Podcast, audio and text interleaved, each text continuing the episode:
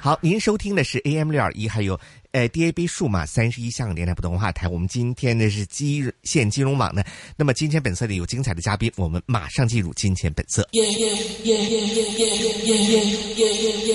投资不是盲目跟风，更不是赌博游戏。金钱本色。好，继续回来金钱本色的环节啊。那么今天呢，我们这个呃嘉宾呢直播是非常热闹，除了有我和微微之外呢，还有哎，我们今天这个奇女子是莫慧芬呢，啊还有她的好朋友啊，是 Hin Sir 啊，嗯，大家好，大家好，系啊，Jasper，OK，啊，交俾 Fanny 啦。係啦，咁我哋不如繼續啦。咁我不如我問下啦。咁譬如頭先有講到啦，即係人行減息咁樣對內房，即係係啦。咁第一日可能即係好多反應啦，好多都升咗，即係好多十個 percent。咁但係今日其實你都見到，即係都冇乜喐動啊，都牛皮啊。咁其實除咗對內房有影響之外呢，咁你人行減息，其實你對啲咩行業仲有啲影響啊？咁樣呢？哦，咁誒、呃如果你話誒有啲咩行業，如果內地講咧，你嘅內地證券股其實有個比較利好啲嘅誒嘅現象出現嘅，即係基本上如果佢減息咗，基本上佢就會原則上啲錢會追求啲回報，咁原則上誒誒、呃呃會股票係其中一個選擇啦。係啊，因為其實咧，我都見到咧，即係誒，琴日啦，琴日嘅成交咧，其實港股咧都有一千億啦。咁我又見到咧，即係佢哋報紙講咧，就話原來內地股市成交咧係創咗三年嘅新高，六千，係啊，六千啊，其實係。咁其實呢一樣嘢係對呢個內地嘅。證證券券股咯係係啊啊，證券股啦，其實都有一個好好嘅即係收入噶，其實係因為佢會係誒、呃受惠於你個投誒證券嘅交投量而佢嘅收入增加啦。係啊，係因為佢純粹係交易費噶嘛，嗯係啊，不過我想想問下，唔好意思啊，我成個大市你點睇先？係咯啊，，成個大市誒減息啊之後四個字啦，佛善捉塵啦。哇，即係幾好啊喎！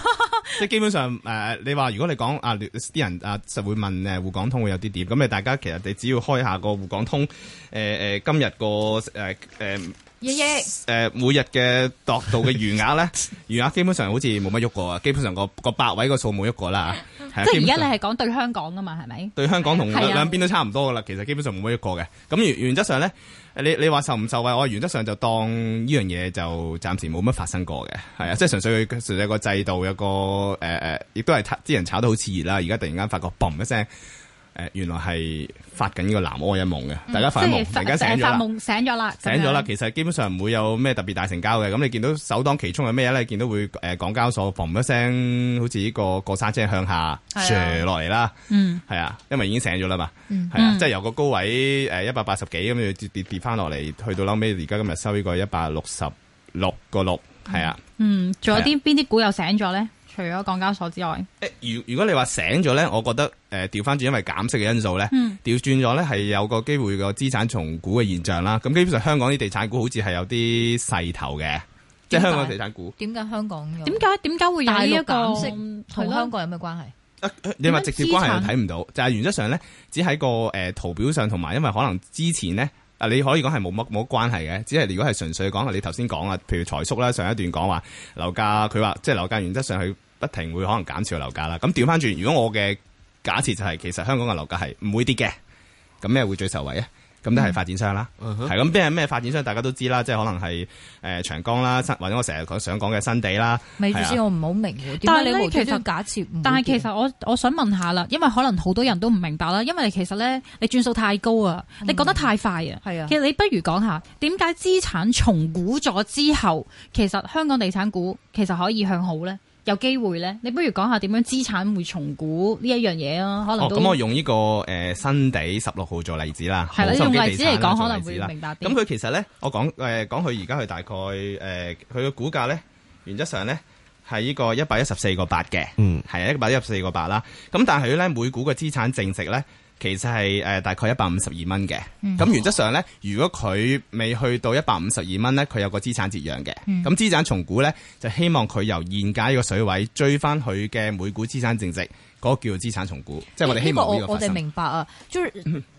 資產重估，梗係咁股價有有利噶啦，有益噶啦。但係問題點解會有 upside 嘅重估咧？因為你的假設是。地產價格唔會跌啊嘛。係咁呢個假設係嚟自邊度呢？因為又有加息嚟緊咯，個經濟大陸又唔好減緊息咯。係咁點解你反而預計香港嘅地產價格係 fix 嘅？因為頭先財叔話佢買緊樓，佢預計可能會跌嘅喎。佢預計可能會跌嗱。嗯咁、首先呢個佢阿啊財叔嘅假設啦，係咁調翻轉嗱，你頭先都阿啊阿阿威威你都講咗個誒、呃假設就係話佢會加息。咁首先咧，加息其實先誒幾有幾樣嘢嘅。咁其實加息首先，因為加息呢個咁嘅狼來了嘅古仔，我聽咗起碼三年以上啊。講咗三年，去到尾啊加息加息加息，去到後尾係點咧？誒、美股誒、美股道瓊斯指數係創新高係啊，但係個息又未加。係啊，係去到後尾，跟住咧就日元誒、啊日元又喺度貶緊。咁其實你話你話加息，跟住到呢個內地又減息。咁點解誒誒美國可以會加息，同埋會加到幾多咧？同埋美國嘅經濟唔係想象中咁好，係啊、即係佢嗰啲失業率基本上都係誒、好似翻以前差唔多，唔會唔會特別好犀利。咁、雖然佢有比較強硬啲嘅措施啦，或者減少買債啦，但係減咗誒、減完幾次買債之後，其實發覺個市場好似冇乜受影響咁樣，係啊、咁你就算要加息。誒呃佢、加得一次，誒佢唔係可以持續咁加，好誒、一厘兩厘咁樣加咧，其實我覺得對個誒誒樓市唔會特別大影響咯。咁呢、個呢、個首先係個誒、外圍因素嘅。咁第二樣嘢，其實都講咗好耐啦，即係你大家誒誒嗱最低工資上升啦，嗯係啊，跟住你原材料價格又唔會減啦。係啊，土地價格又冇得減啦，各位人誒、呃各位人工可能冇得加啦，但係但係建築工人嘅人工應該有所提升啦。係啊，啱，係係啊，啊咁你誒所升得好犀利添。所謂嘅起樓嘅建築成本，誒、只可以上升又唔會下跌啦。咁呢個就比較即係客觀啲嘅因素嚟睇啦。咁如果你話新樓可以好平賣俾你嘅話咧，我自己會有啲疑問咯。即係有保留啦，對呢樣因為嘢。啊我自己有保留，即係原則上，我覺得你話樓價會跌，即係樓價跌，講真都講咗由呢個誒、呃特區政府做嗰啲幾都兩年嗯以上啦，唔即止係原則上添啦咁原則上，但嚇係咗好多人沽咗樓，真係沽咗樓之後，而家個結果係點咧？樓價係創緊嗯新高嘅。啊咁佢嗱，咁你一係話如果樓價創新高係非理性啊，一係就調翻轉，其實係之前我哋驚過龍，嗯咁個價格話俾你聽，其實係誒誒係反映翻其實係個反映返個樓市需求供應咧係係唔充足嘅，基本上係唔可以足夠維持到個供應唔同個同個需求係完全唔同嘅。但所以係個工業唔係樓價上緊嚟咩？香港誒係嘅，係上緊嚟嘅，嗯但係係你上極你都唔上緊夠啊你想緊睇下個需求幾多，因為次次其實啲人個供應咧，通常都係錯估咗嘅，即係係其實話供應咁啊，供應可能假設誒三四萬個單位，去到後尾係其實永遠都係做唔到唔到嘅。有係幾個原因啦，因為而家其實可能個誒誒建築嘅進度慢咗嘅，嗯係啊，同埋第二樣嘢咧，其實咧基本上咧。誒誒、會有個難度喺度咯，即係唔會咁容易，亦都唔係有足夠嘅誒中國嘅，即係唔會有好多嘅員誒工人會嚟做嘢咯，有幾個因素嚟做。嗯咁、所以我個我個做呢個誒好、多嘅房地產誒或者香港嘅發展商嘅股票啦，即係可能誒、呃新地啦、誒、長江啦或者恒基嗰啲咧，其實你見到佢其實誒誒誒，如果佢冇得誒、呃新樓係冇得減價嘅空間，其實係絕對受惠咯。不過你看新新地啊，同長實啊、恒地比較咯，好似佢真係落後啲喎，係咪啊？阿 Jasper 呃係是因為官司的原因嗎？還一有定其他係啦，你基基本上你一個月都起碼見佢三四次上呢個新聞報導。咁呢個官司你覺得會困擾個股價幾耐咧？因為唔知幾時完噶嘛。其實我自己係覺得去到臨界點㗎啦，因為其實已經拖咗好耐，同埋見淡電視咧，其實都去，其實覺得基本上佢誒個佢誒無論官司嘅點都好，其實基本上誒、呃新鴻基地產呢間公司都係正常咁運作，即係繼續不停咁起樓賣樓，誒、呃、誒，亦都冇乜特別大嘅影響。係啊，只係你見到可能新聞報道見到佢哋有啲高層或者極高層，跟住喺度會喺誒、呃去完呢、個誒、呃、法庭嗰度出嚟講翻啲嘢，咁樣即係講翻嗰啲嘢咯。嗯，係啊，所以我我自己覺得就唔會特別好大影響咯。同埋上次誒九、月五號嗰陣時個新鴻基地產個高位係一百二十個二嘅，即係到過呢個高位嘅。咁而家而家 at the moment 都係差唔多，即係喺呢個情況都係差唔多呢個位一百一十四蚊咁樣。我覺得又唔會差好遠咯。嗯，係啊，其實今天有花旗有個報告，那麼好多市場預期咧出年樓價會跌嘅。嗯哼，花旗好似同意 Jasper 嘅睇法，佢話預期香港住宅哦唔係喎，佢預期出年升添喎，升百分之八啊！佢話即使明年出現加息周期，地產發展股繼續跑贏收租股同埋房地產房託啊 REITs 啊主要受惠於加價同埋更高嘅成交量。為什麼有更高成交量？我不知道你同意嘛？佢話會將來會成交量會更高，所以佢覺得買新地、信置。同埋恒地。因為因為過去嗰一年呢，因為大家都擔心個樓價會跌嘅，咁其實誒、呃新屋建成量同埋個成交量咧，相對嚟講係萎縮咗嘅。咁調翻轉，如果係個好明顯都話俾你聽咧，其實係個樓價唔跌嘅，係會是升嘅。 是咁調翻轉咧，就會將大家抑壓咗嘅誒消費能力一次過爆發咗出嚟，所以會增加咗成交量。我就係知你想問另外一個專家，嗯依家你變咗有專家，我想問 下 Fanny，你唔係主持啦，係你同唔同意頭先 Jessica 講出年嘅樓價可能係持平，或者係好其似實呢花旗話佢升添？佢講即係阿 Jasper 同埋花旗講嘅嘢咧，其實我覺得唔會錯嘅。點解咧？因為佢而家講緊，譬如當新地又好啦，長江又好咧，其實佢賣緊一手樓。咁一手樓其實而家嘅目標推出嚟咧，並唔係俾人哋投資，同財叔一樣講咁。即係其實你要睇唔同人啊嘛。咁我如果係自住嘅，咁而家一手樓同二手樓嗰個市場咧，其實個價格好貼近啊。是係啦，咁舒好痕貼近嘅挑戰時候，咁我問你啊，我調翻轉問你，如果你係結婚，我想買樓自住嘅，咁我會揀一手樓定二手啊樓啊？真係新樓，新樓啊嘛，係啊咁第一嗱，第一你會咁揀啦，因為佢比較新啲啦。咁你正常你差唔多價格，你梗係會想住新樓啦。第二樣嘢好緊要就係可能好多人忽略就係按揭，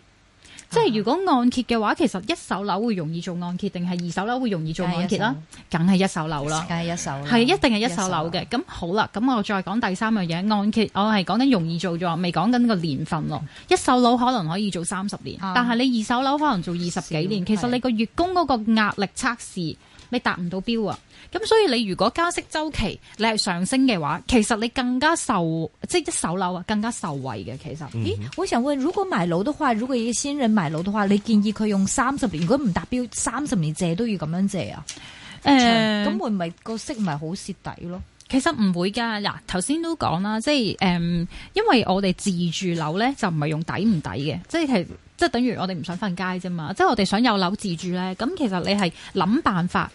去有得住。有得住樓嘅，咁所以我唔會覺得話即係誒、呃抵唔抵？你諗下啦，如果係租嘅，咪更加唔抵。嗯你係係啊，租係最唔抵㗎嘛，租係最其唔實。嗯你嗱，譬如咁講，你三十嗱，好多人都冇諗就係話，哇！我做樓奴租係咪即係供三十年，係咪？頭先 Jasper 係咪做咪即係幫財叔供樓 咯？好彩財叔唔喺度，係我講嘅，係係我講嘅，係啊，即係嗱，譬如咁講，你如果就做樓奴，咁你三十年係咪？但係如果唔做樓奴，我好叻，好灑脱。但係死啦！如果好似我咁二十幾歲就諗住買樓，咁我如果係八十歲命嘅，啊咁我咪租樓租成五十幾唔年係。我哋預計個樓價會跌一半啊嘛。嗯，嗱，又係咁講啦，樓價跌一半嘅話，係幾時跌咧？啱譬如咁講，五年跌嘅，咁你冇咗呢個意思啦，已經啱係咪？明或白者係三年跌嘅，咁所以其實點解 Jasper 會話誒、嗯，對於一手樓嚟講咧，其實誒、呃不如即係咁講啊，買譬如買長江啊，買誒呢一個誒、呃新地咧係好咧，因為其實可能佢咧講得誒、呃太快啦，佢轉數太高啦，咁其實因為。誒、我哋而家所講就好似買樓咁，其實佢而家嗰個價格仲未反映到佢嗰個現實情況，即係等於咁講嗱，當新比係好似財叔咁，譬如我有呢個三億資產當，咁但係佢而家嘅估值咧，只係得誒呢一個二點四億，咁、嗯即係話仲有呢六千萬咧冇，反映到，未反。映到出嚟嘅。對，這個我唔懂。但我想問 Jasper，現在這個呃新地剛才那個折讓是多少啊？四幾多折讓啊？頭先講誒呃一百五十二同埋一百一十四係咪？係啊，個折讓係但係佢幾多？三成啊？係啊，大概大概都有大概都有呢一個三成左右喎。呢個係歷史上面算係一個比較大嘅折三讓十。三個 percent，三十三點三三。係咯，咁是在歷史上是，因為地產股不嬲都，除非係九七年係冇折讓啫係，地產股不嬲都有折讓噶嘛。咁呢個折讓係咪大㗎？誒咁多地地產股嚟講，新地係算大嘅。好咁其似中好一個少原因有三成以上嘅折啊係讓，好三成以上，新地係冇嘅。原本係因為原本正常咧，佢係調翻轉。通常咧，誒佢佢係從長江地產調長江地產，通常就調翻轉係個折讓會比較大一啲嘅。嗯咁而家佢就追晒上嚟，基本上佢就折嗯讓比較大，三成嚟講喺個藍籌股仲有擁有咁多地咧，其實佢係比較少啲嘅。咁大家都都明明白，基本上係受咩影響啦，基本上但係就問題係講真啦，我哋都誒、呃之前都有專家講，呃即係介紹長實啦。哎呀死都唔知係咪啊 c l i m a t 添， 我唔記得咗。呃但是你我們在講這個呃，即係官司啊。喂，我哋都都話係啊，長江唔係啊啊新地係藍籌股咁好，因為官司啫。其實我都講咗成年噶咯喎。嗯係啊你係覺啊得但係即係我我我哋講得出，連劉宇威都講得出嘅嘢，係咪已經反映晒咧？咁點解佢仲係落後？係咪有佢自己其他原因呢？抑或真係純粹呢個原因為呢個原因呢嗱， Jasper，誒、我講翻先，譬如你話如果係其他原因啊，誒、你誒如果你話樓宇質素喺其他管理層，我我自己覺得冇乜特別問題啦。嗯係啊，即係話佢個佢個年報嘅質質質量，我對佢嘅質量非常之有信心嘅。係、嗯啊，咁你話你話佢同個即係長江實業真係爭好遠啊！長江實業現價呢個就係一百四十三個六啦，佢啊自己咁佢每股資產淨值呢，就其實係一百五十五個七嘅唔。係好多人，係啊，即係調翻轉嚟講，點解我會成嗯唔係好日多即係次次嚟講都係講新鴻基地產呢，就係只有呢個原因。係咁你大家諗下啦，即係你你如果係原則上以前就基基本上就誒誒蘇龍基地產應該係資源會更加少一啲嘅，但係而家就唔會咯，係啊。明白。Fanny 係。有冇其他問題？梗係有啦，咁好啦，咁你淨係咁，我冇理由淨係買晒一隻股票噶嘛，係咪先？即係 Fanny 冇咁多錢，係係咯，唔好玩啦，係咪得先㗎，咁得㗎，樣？得㗎，你可以嘅。原則上應該買唔喂，咁嗱，唔係，咁嗱， 有我啦，其實我就知道咧，譬如嗱，咁你正常資產分配啦，咁你都係有樓有股票啦，咁你譬如十十六呢只，咁我可以買多啲，咁我肯定都仲有啲錢去買啲多餘嘅股票噶嘛，係咪先？嗯咁譬如係啦，咁有冇啲一啲快啲㗎？嚇快啲啊一字頭嘅係啦，咩證券啊，講得出嚟啊，一一乜嘢啊，一一乜嘢啊？我我幾日咧升咗好多嗰啲咧，哦哇哇驚唔驚幾日升咗好多嗰啲啊？嗰啲係啊我我我講下有啲講下誒咁，首先即係其實咧，其實分享下啲經驗啊嗯嘛，經驗啊，OK，可以講一講嘅。咁其實誒、呃你話誒講緊其實係可能受惠啲，因為其實你話 A 股嘅市場嘅上漲啦，個嗯成交增加啦，其實內地嘅證券股股咧，我覺得係有機會會係會係誒、呃做得好少少嘅。咁、嗯其他誒、呃其中其中我自己比較睇得好少少咧，誒、就係、其實咧係調翻轉海通證券比較好少少嘅。海通證券嗯唔即係中係州啊中州我都有嘅。 ，Clement 係睇睇過中州喎，係啊，但係中州因為中州原則上我覺得佢冇乜問題嘅，係、嗯啊，就喺中州其實都 OK，因為但係但係調翻轉我睇啊，其實我揾佢嗰陣時係幾多錢咧？我揾佢嗰陣時好唔好意思係兩個半嘅，哦，係啊，點解唔好意思咧？好叻啊，其實咁但係你你而家講咧，而咁你家食而五家蚊講係幾多？就嚟而家係差唔多係而今日係收就嚟四五蚊個啦七毫唔係，九，咁但係你可以講下點解你兩個半裏面揾到，跟住之後咧你就 OK 四個幾呀放噶嘛？係呢啊一個先係技巧嘛。啱啊呢個係你技應巧該嘅啊要話俾人哋聽，啱分享下先得。啱。即係點解可以做到呢樣嘢咧？其實咁你話點解會睇呢樣點解係嘢我呢呢個真係冇講哋嘅節目冇講啊應該 問誒誒誒誒點我哋因為因為呢啲其實係呢啲即係比較艱難嘅功夫，你要開份年報嚟睇，睇完之後覺得佢其實好平，跟住做個估值嘅重估，同埋睇翻佢咁咁，其實我都估唔到佢會升得咁犀利嘅，即係我冇諗到佢你咁你犀呢個利。太快啦！呢個 咩咩睇年報，我覺得好平。你大概個 main point 係咩啊？點樣點樣平法先？你佢個平誒平嘅意思係佢，因為我其實咧我計嗰陣時咧就將佢同其他雖然個誒、呃 size 唔同啦，個大細唔同啦，咁我將佢同呢個誒、呃即係其他其他嘅證券股股一齊比比較較嘅，即係譬如你頭先講嘅海通證券啦，咁我有都比較嘅，或者其他嘅內地證券我計過一次嘅，點樣但計計乜嘢？一計佢個盈利啦，嗯計佢盈利啦個，盈利要計嘅咩？唔係喺度嘅咩？誒、要計嘅，係唔要計明唔要明？計，因為你個你睇到個盈利咧，其實係過去咗嘅盈利嚟嘅，嗯，係啊，佢或係者計個預我測係講個盈利，預其測實嘅盈利咯。點樣計？係啊，預測盈利。誒、我簡單嚟講，即係睇翻佢，睇翻佢過去半年嚟照翻去計翻全年咯，即係咁半咪年好嘅資簡本單。啫，即係過去啊幾多，大概賺幾多，咁仲但係呢啲好悶㗎，你要開張乘以咁樣開張計算表去計啊。計嗱，啊其實不如計啊計咁啊講啦，我簡單啲講下就係咧，嗯佢通常咧就用半年嘅營業額咧開始估成年，嗯因為當嗱佢佢通常咁嘅，當成績表揭盅嘅時候，嗯根本上就已經升完啦。係佢係要揾啲未揭盅嘅成績表未出嚟嘅，咁所以咧佢通常咧就會好似嗱我哋所講咧就係佢成日都話睇年報啊計計計啊咁樣，其實用咗一個 concept 就叫 data mining，係即係用咗好多數字其實去揾一啲有價值嘅嘢去掘金咁啊，其嗯實。咁咁咧佢就開始淘金、淘金、淘金，咁佢就揾到啦。咦？點嗱？譬如咁講，我嗱阿 Jasper 又做生意，我又做生意。咁如果大家同行嘅話，咁點解佢會低估值啲咧？嗯即係話其實未被人發現啦，嗯咁又或者係人哋未知道啦，咁佢嗯就會買咗先啦。即係佢都係預計咗會升嘅，但係佢唔會預計升幾多。咁樣咯，即係佢通常嗰個價格未反映到，佢就會買落去啦。嗯即係等於我其實買買買呢個樓物業一樣係啦，嗯嗯嗯即係佢買股票嗰樣嘢，點解佢咁樣做會贏呢？但係呢個世界好搞笑嘅，即係你你當中州中州證券，你兩個半嗰陣時係冇人知嘅，係三蚊啦啊，啲人開始了真係解，唔知。跟住三個半係喎有呢隻咁嘅股係啊票喎，跟住四蚊就開始啊留意我可唔可以買咧？係啦跟跟住跟住就覺得創新好高啦，四個四個掂住四個九嗰啲位啊，其實我係咪應該可以瞓身啊？係呢個呢個世界就係咁荒謬同好笑咯唔。緊要，啊，跟住落嚟六八三七係咪呢個就係以前嘅兩個半嘅中州，抑或係等於四蚊嘅中州咧？海通證券。誒我諗海啊，通我諗我諗海通啊，我諗係大概四蚊到啦，四蚊嘅中州，今日今日誒即係我嗰個水位嚟講啦，相對嚟講，即係唔會特別好多咯。你可唔可以揾個兩個半嘅中州俾我？啊要等中州再上次多次先。 有冇其他類似中州兩個半嘅？你而家有冇研究啲咩股份？誒、有冇研究？我有研究啲誒、我有我有研究嘅，我有研究啲，但係就唔係證券股咯，係啊唔緊要係啊啊啲唔落後緊要嘅嘅，都講啲嚟係啦聽都得好㗎。其實俾俾俾其幾個實 number 我研究緊哋，就係呢個誒龍工嘅，龍係嗯工即龍係工三三三九啦，其實係係啊，係啦即係其中一隻誒機械股啦，嚇做咩㗎？誒、做啲誒、畫泥機啦，其實嗯即係基建啦，係啊嗯係啊，咁啊受惠於其實受惠啲咩咧？受惠於中國基建嘅增長啦，嗯係啊，咁佢盈利都有增加嘅，係啊，亦都有息派啦，嗯係啊，咁就原則上佢嘅你話佢佢佢原則上就冇負債得好勁嘅，但係都係受惠於大家之前所講嘅誒減息嘅因素嘅。係佢負債多，誒負債 O K 嘅，接誒原則上冇內房咁，佢息率嗯咁多高喎，四厘幾喎。係可以接受嘅。哇，預期市盈率嘅單位數字啫誒！喎。嗯原原則上係，但係呢啲係工業股個個都係咁噶啦，息率高，P E 低噶啦，係咪啊？誒呃係嘅，係咯，你點係解嘅揀呢只咧？佢因為做多咗生意咯，唔係好多嘅啫，內地唔係好多嘅啫，你真好係難睇揀年報嘅㗎咋啫。我真係睇年報啊，逐隻逐隻睇咁樣。嗯啲年報可以信嘛？誒，佢有應啲該方我應法該信呢個專業嘅會計師嘅。嗯 因為因為經常有啲事出噶嘛會。誒嗱，我有幾樣嘢嘅。咁如果係你話真係，即係假設，即係假設真係出咗事嘅。首先其實誒誒、呃如果佢嘅出事機會率一定係比頭先你所講嘅有啲好危險嘅內房股低咯。哦，OK，係啊唔係係啊誒，再講講龍工，你為什麼啊看好它？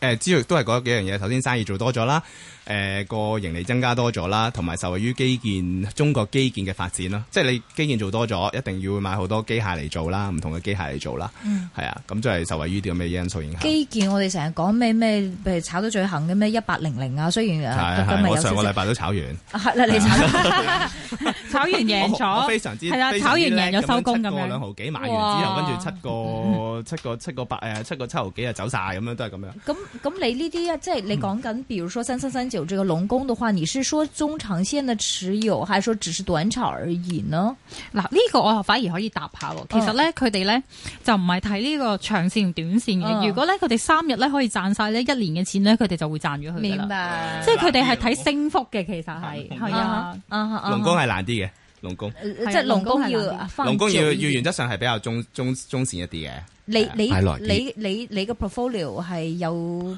有 core holding 有短炒，抑或係冇乜所謂，即係全部都今日買，聽日可以沽嗰啲㗎。誒、呃我有 call holding 嘅，呢只其中一隻啦。係啊，哦係啊仲有咩啊？仲有啲乜 嘢啊？透露下啦仲有嗰啲誒，我我我我仲有我仲有啲木薯嘅一八四一嘅。木水，OK，係啊係啊我呃这个三三三九和其他的，比如三九零啊，或者一八零零啊、幺幺八六啊呢啲比較係點解你覺得佢好啲咧？其實調翻轉嘅，嗱你話調翻轉，如果係你話誒三九零或者誒、中交啲鐵建路一股八零零嗰啲係咧咯，其實佢係作為一個建築商嚟起嗰個工程。啊哈咁佢起工程嗰間咧，佢會要買好多唔同嘅機械嘅，係嗯嗯啊，咁嗰啲唔同機械，咁佢咁原則上咧，龍工佢就基本上係有機會其中一個目標嚟買咯，唔同嘅畫泥機嘅機械嚟做，咁所以佢佢就相對嚟講簡單啲。即係佢上游多啲。嗱，不如咁講啊，簡單啲嚟講就係，譬如好似等於你做一個拉麵店咁樣啦，咁你拉麵店一定要買碗噶嘛，其實嗰個就係做碗，即係你一定要買個做碗嗯碗啦，係啦，做碗啦，即係即係佢上游，游少少，中游、中上游。佢係基本要佢基本要嘅嘢做嘅，即即係係你做你你做工程一基建定買嗰啲嘢基本上就要買呢啲，即係啊係嗰啲 OK 即係實誒原則上就唔係十番㗎啦，原則上食三番、三番、三番、三番。嗯，跟住佢個 value 就比較好，即係價值。因為因為誒你講嗰啲嘢咧，我覺得好多啲嘢 啲啲股票都有嘅，即係營業好咗啊，其實係嘅誒市盈率低其實啊，係嘅。誒咁有有啲好消息刺激啊，即係係啊我好難覺得呢只係最好啫，你明唔明啊？誒、最好其實都係你話真係最好咧，你係真係要試出嚟嘅，即係中州都係要試出嚟嘅。嗯係啊，如果誒誒、呃基本上如果中州我知道兩個半去到四個九嘅，基本上就唔使諗啦，基本上按晒所有樓全部放晒落去就搞掂。嗯啱，但係確實就唔知，即係個 unforeseeable future 你係要估翻出嚟，你最多係用個估值啦同埋技術分析嚟幫到你揾到個目標。明白。嗯那么所以呢，今天呢，这个 Jasper 呢就介紹了三三三九，甚至是海通六八三七嘅短炒都得。也今天非常感謝做得非常之好嘅 Fanny Mo 啊，多謝。啊，謝謝，謝謝兩位。